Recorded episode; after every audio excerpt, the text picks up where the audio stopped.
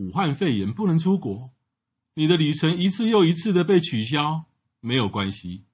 在这个最黑暗的旅游年代，每天给我们十分钟，让专业的导游替你超前部署。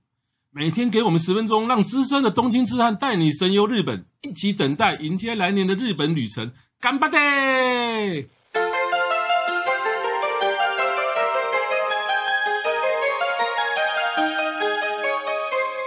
各位听众，大家好，我是黄国华，欢迎再度收听《东京痴汉日记》。我是郑雅美。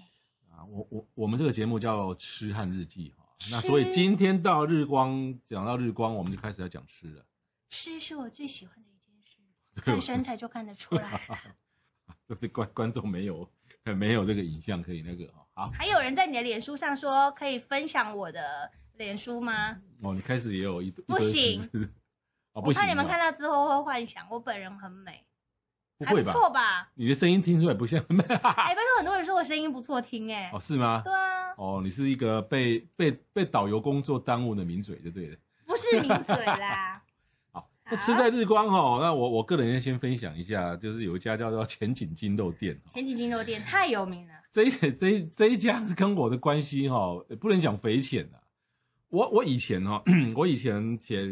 其实我写日本的游记哈，已经写十几年了。嗯，前面七年八年我根本不写吃的。对啊，很少看到你那个时候写吃的。啊，对对对，因为我以前我不重视吃，以前我是玩到哪里吃到哪里，就随性，很随性，嗯，很随性。后来呢，就是想说我要出一个有日光的地方哈，那那。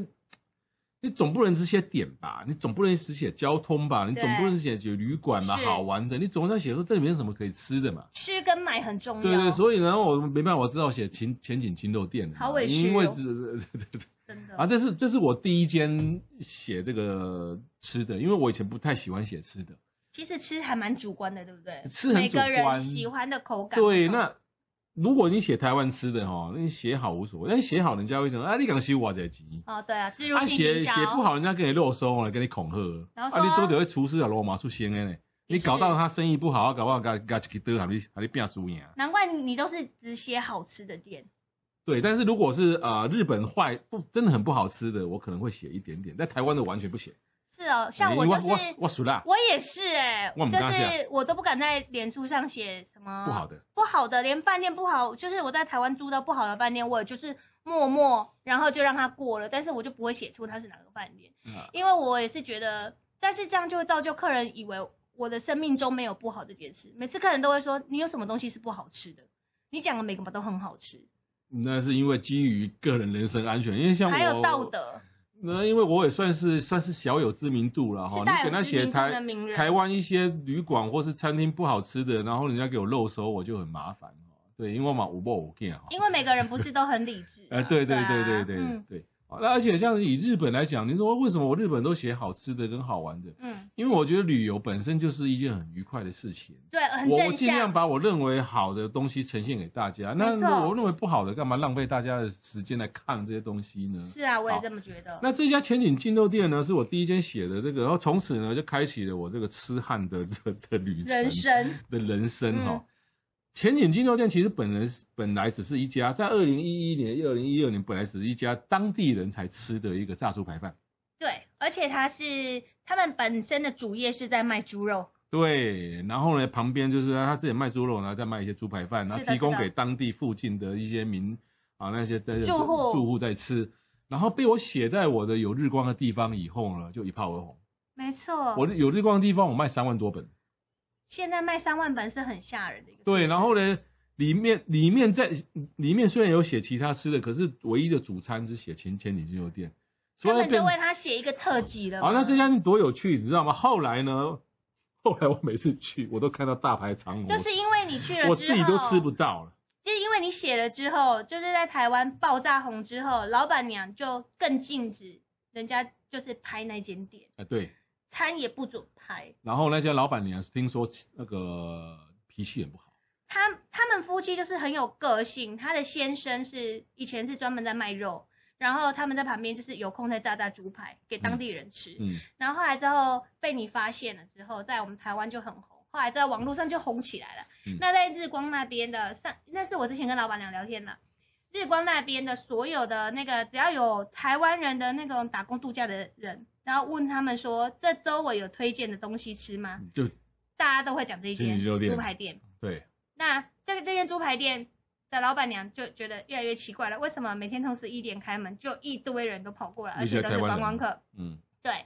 那后来之后到晚上，他们就变只营业一个小时，嗯，卖三份，然后就结束。对。那后后后来他从后来他从台湾的公安客都说知道说有人在书上推荐他的店，是，然后他就很很不高兴，就是说你为什么要推荐他，害他那么忙？对，他超忙，所以跟台湾的店不一样哦。台湾店如果有网红啊，那个无偿推荐他，让他很忙，他会很开心哦。可是日本的店不一样哦，你来吃我还给你免费。然后让你拍照，对不对？然后在日本，日本你要去采访吃，他不不见得愿意让你采访哦。对，然后你还要你要去采访他哦，他可能很不高兴哦。而且他还不让你拍。对，那这叫多有趣，你知道吗？我这本书出出版了大概两年过后，有一次我儿子带着他同学，是，那是一个淡季，而且是早，而且是他呃呃下午五点他一开门就进去，所以他们可以排得到位置进去，然后呢，就是因为我儿子他们会讲日文嘛，就跟跟跟老板随便拉拉个两句，嗯，然后呢，那个老板就开始抱怨，对着我儿子抱怨，就是说有一个日本作家，嗯，还有个台湾作家没有经过我同意就把我推就推荐下去，还还有还有。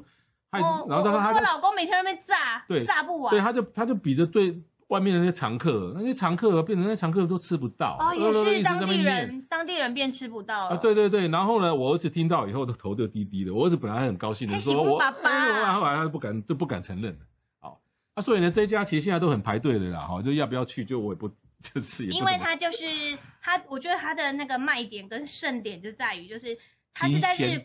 新鲜之外，它的猪肉没有就是臭味，再加上它的量很大，很大。还有在日光，你可以用一千块以内就可以解决。嗯、以前它卖六百一套嘛，嗯、现在变八百，它有涨价。以前六百六百，然后变八百，但它就只有六个位置，所以其实它有一个不成文的，好像规定，就是如果你是一个人，一个人就比较好进去。如果你带你们家三个人要一起进去那个店的话，就会比较困难一点，就要等很久。哦、好，啊、呃，接下来我们来推荐这个百年咖喱。百年咖喱是这个金谷饭店哈，金谷饭店的一个招牌的点心，它不是。正餐。嗯，那这个故事呢，我就觉得这搞不好是行销了哈。嗯，就是说这个他们在在二三十年前呢，他们这个旅馆呢在整修的时候呢，在一个这个废弃的仓库的角落里面呢，发现了一一张一百多年前他们的食谱，嗯哼，做咖喱派的食谱是，那可能说他们的老祖先，可能他们阿公阿祖一代的金谷饭店的他们的这个食谱。啊，这个食谱这就是是失传了将近一百年嘛，然后他们就根据这个食谱呢，重新做了这个咖喱派，所以呢就取名为百年咖喱。百年咖喱复活。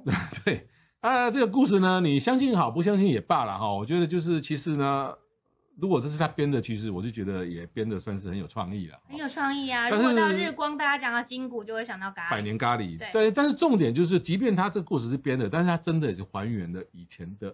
咖喱的味道，我记得在之前的节目我有提到说，百年咖喱其实它最最大的特色就是它是古早味。明治维新刚开始的时候，那时候日本从刚从 西方引进咖喱派的咖喱的时候，那时候的味道，那个时候那个时候的咖喱或是咖喱饭没有马铃薯，对，用的是番茄，嗯，没有马铃薯，酸味的，对对对对对，因为马铃薯其实也是明治明治维新的时候才引进到北海道来种。嗯，马那个马铃薯在日本普遍哈是大概是二战前后的事情的，所以如果是真的在明治或者是在啊二十世纪初的时候，所谓的一百年前的咖喱口味是真的没有没有马铃薯，而且用的是番茄。对，哦，这是百年咖喱。嗯，那百年咖喱可能在东武东武东武日光车站的那个金谷的柜台也有在卖了，然后在东照宫应该是在二王社神社旁边也有一个也也也有一个那个分店在卖。嗯，那听说在。在在在东京也有卖哈，然后当然你到中禅寺湖的那个呃那个金谷饭店，它也有卖，不过它就很限量啊，它一次出炉可能就十几个、二十个。对。像有一次我住那个金谷饭店哈，我晚我我下午四五点 check in 的时候，我要去买，然后说没了，这个有すみません。那个超难买的。后来我我当场我都跟他讲，我我明天九点 check out 的时候，我要买四个，哎，这样才。我先跟他预定。哎，现在才那个才有。 对啊，因为那个车站旁边就有一个日日光金谷的面包店。对对对，就直接在那边买就可以了。但是啊、呃，就是他每次出炉也不多，像有一次我带一个团，哦，三十个每个人都要，后来怎么可能一次三十个？他一定不会一次卖你三十个。那我都全停，他库存的前景，然后我们我们我们愿意等下一下一批，他下一批在它库存的只能提供二十个，啊，我至少产量二十个大家分配吧，啊，每人吃一半，啊，就有夫妻的男女朋友的，你们一人吃一半吧，就这样。假 K B 呀，对，没办法。其实日光金谷的那个吐司原味的也超好吃的。是的，哎，好，那接下来我们再讲一家就是更威的餐厅，明治馆。明治馆啊。那明治馆它威除了它它本身的料理以外哦，它本身那个建筑物也是很棒哦，超美。对，那个真的是可以在那边打卡哈、拍照哈。真的。对，你远远看，你以为是一个有钱人的别墅，很很欧风对不，对。对对对对，你以为那是是什么公爵还伯爵的一个别墅哈？但但实际上它不是它一个餐厅。其实它的方位就是呃，你从宗灶宫下来的顺停车场路上的旁边旁边就是 了。所以我上次我有一次开车去的时候，哇，怎么定位？我因为我。定到停车场对不对？哎，对对，停车场以后是哪里？会抬一头，哎，就在那里。好，那这一家明治馆，它本身这个建筑物已经登录为有形文化财，哦，你就知道它这家多威了。它里面是木造的，对对对，然后外面就是很欧式。对，那你要吃的前，要吃之前呢，其实呢，它它前面有一个登记本，你不要傻傻的，就是哎，什么现在几位几位，你就是在在上面写登记本，啊，然后就登记，然后写上你的名字，然后几位，然后呢，写中文也可以哦，写英文也可以，写日文也可以哦。为什么写中文可以？因为里面有一个在里面有一个台南去的，不只是打工，他在里面服务十几年的。嗯，对，一个富人。你遇到他们？对对对对对。好，那明治馆它基本上是一个洋食餐厅。对。所以呢，主餐就是牛排啦、汉堡、蛋包饭、意大利面、披萨啦、欧姆蛋饭啊、可乐饼这些都有。那这个我就不予推荐，不不予推荐就是说不好，不是说不好吃，就是你喜欢什么就点什么。是。重点在于除了主餐以外。其他的配菜，对，第一道你看下面啊，汤泼个不啊还是什么的？瓢瓜，不瓜瓜啊，啊就是。Yuba do cambio no salada，哦，就是日光的特产是 豆皮，豆皮 就是岛连丁丸 T N 啊，对对对，汤叶，然后汤叶再加上不啊，不啊，不啊把它切丝。那它的它的菜名，它的汉字是干瓢，干瓢，哦，瓢瓢瓜的瓢，对，哦，然后把它做成沙拉。哦，所以那道菜叫做汤坡干瓢的沙拉大。对，哦，所以你如果忘记的话，你就那道菜有汤坡，菜名的汉字有汤坡，也有干瓢。对，就是豆皮加卜啊瓜，然后再做成沙拉卷。对，没错，嗯，这个是他们的呃黑帮定番，就是必点。嗯，还有另外一个必点就是他们的欧姆饭，欧姆蛋包饭、哦、也是他们的必点。那如果它里面其实还有那个牛排。嗯哼，那是和牛，立木和牛。对，那个牛排的话，其实价钱超贵的。嗯、但是如果你只是想要简单享受一下那里的呃氛围的话，我会推荐一定要点它的那个沙拉加欧姆蛋包饭。哦。但是你会发现隔壁桌的日本人大部分都是直接点一个蛋包饭，然后加一个甜点。哦。对。那可能他们比较常去吧。我们偶尔偶尔才很难得去一次的，就是你点个。都来。对，然后刚刚那个汤泼干瓢的沙拉达一定要。另外还有一道菜哦，那也是必点的哦，这是重点哦。这这这这道菜当恭喜因的，用台语讲的秋罗菜。嗯，哦，那我我我讲中文，然后然后这个雅美讲讲讲日文啊，中文翻译说日光五菇橄榄油铁板烧。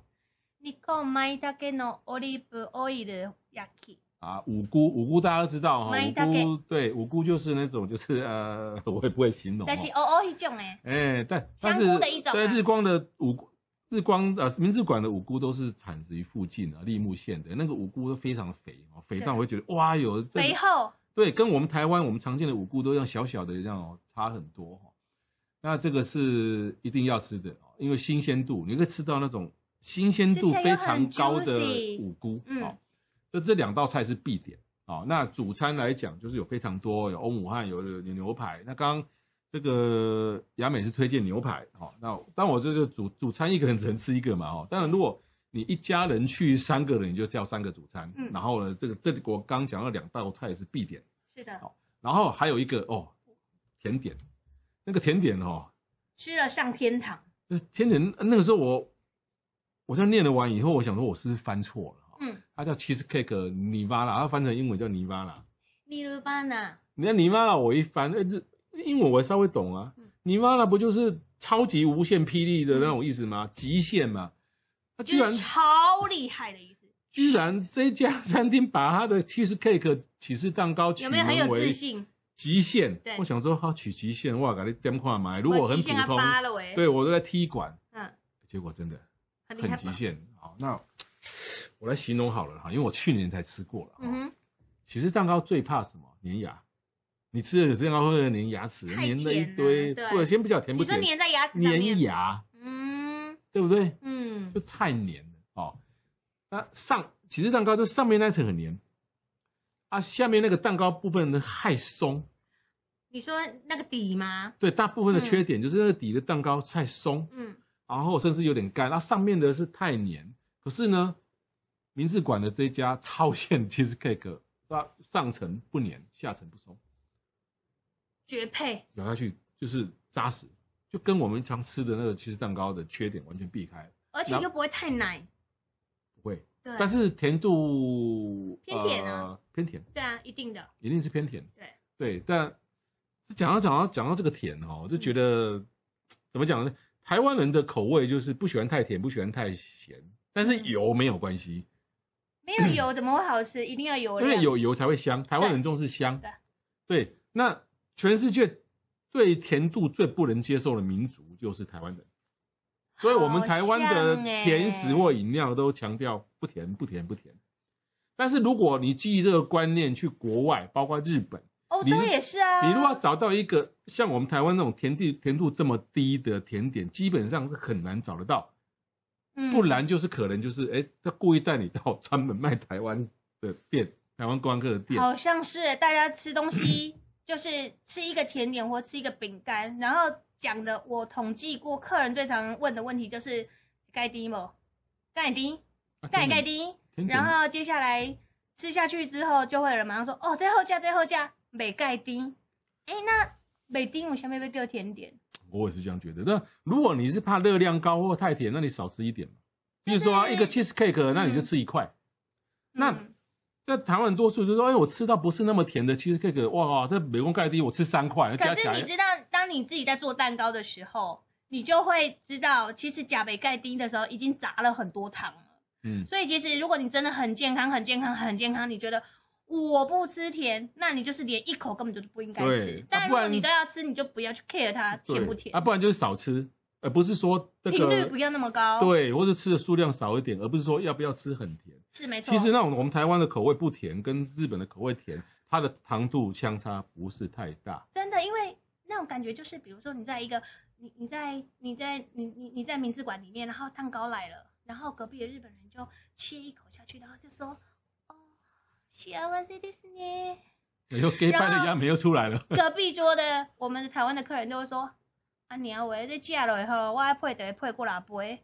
我们在我们都在担心，就是哎大口啦，然后就是对身体不好啊，血糖会上升。然后隔壁的日本人就说：“啊、哦，我今天可以来这边吃到这个蛋糕，可以坐进来，我真的是太幸福了。”我再来讲一两种不同世界的人。我再来讲一个甜点界的秘密。嗯，糖除了让你我们甜以外，它还有防腐的功能啊、嗯。对，如果你吃到一个甜点、蛋糕、面包完全都不甜，嗯。那要么就是你他现做出来，嗯、要么就是他可能必须要放一些化学的东西。没错没错。那你觉得用用糖来防腐，还是用化学东西来防腐？你觉得哪一个比较自然？是啊。你如果觉得吃太多糖对你负担，那我们就少吃一份，或者干脆不吃，频率少一点。对哦啊，不然你就不要吃。真的。那你与其讲吃那种完全不甜的，嗯、那。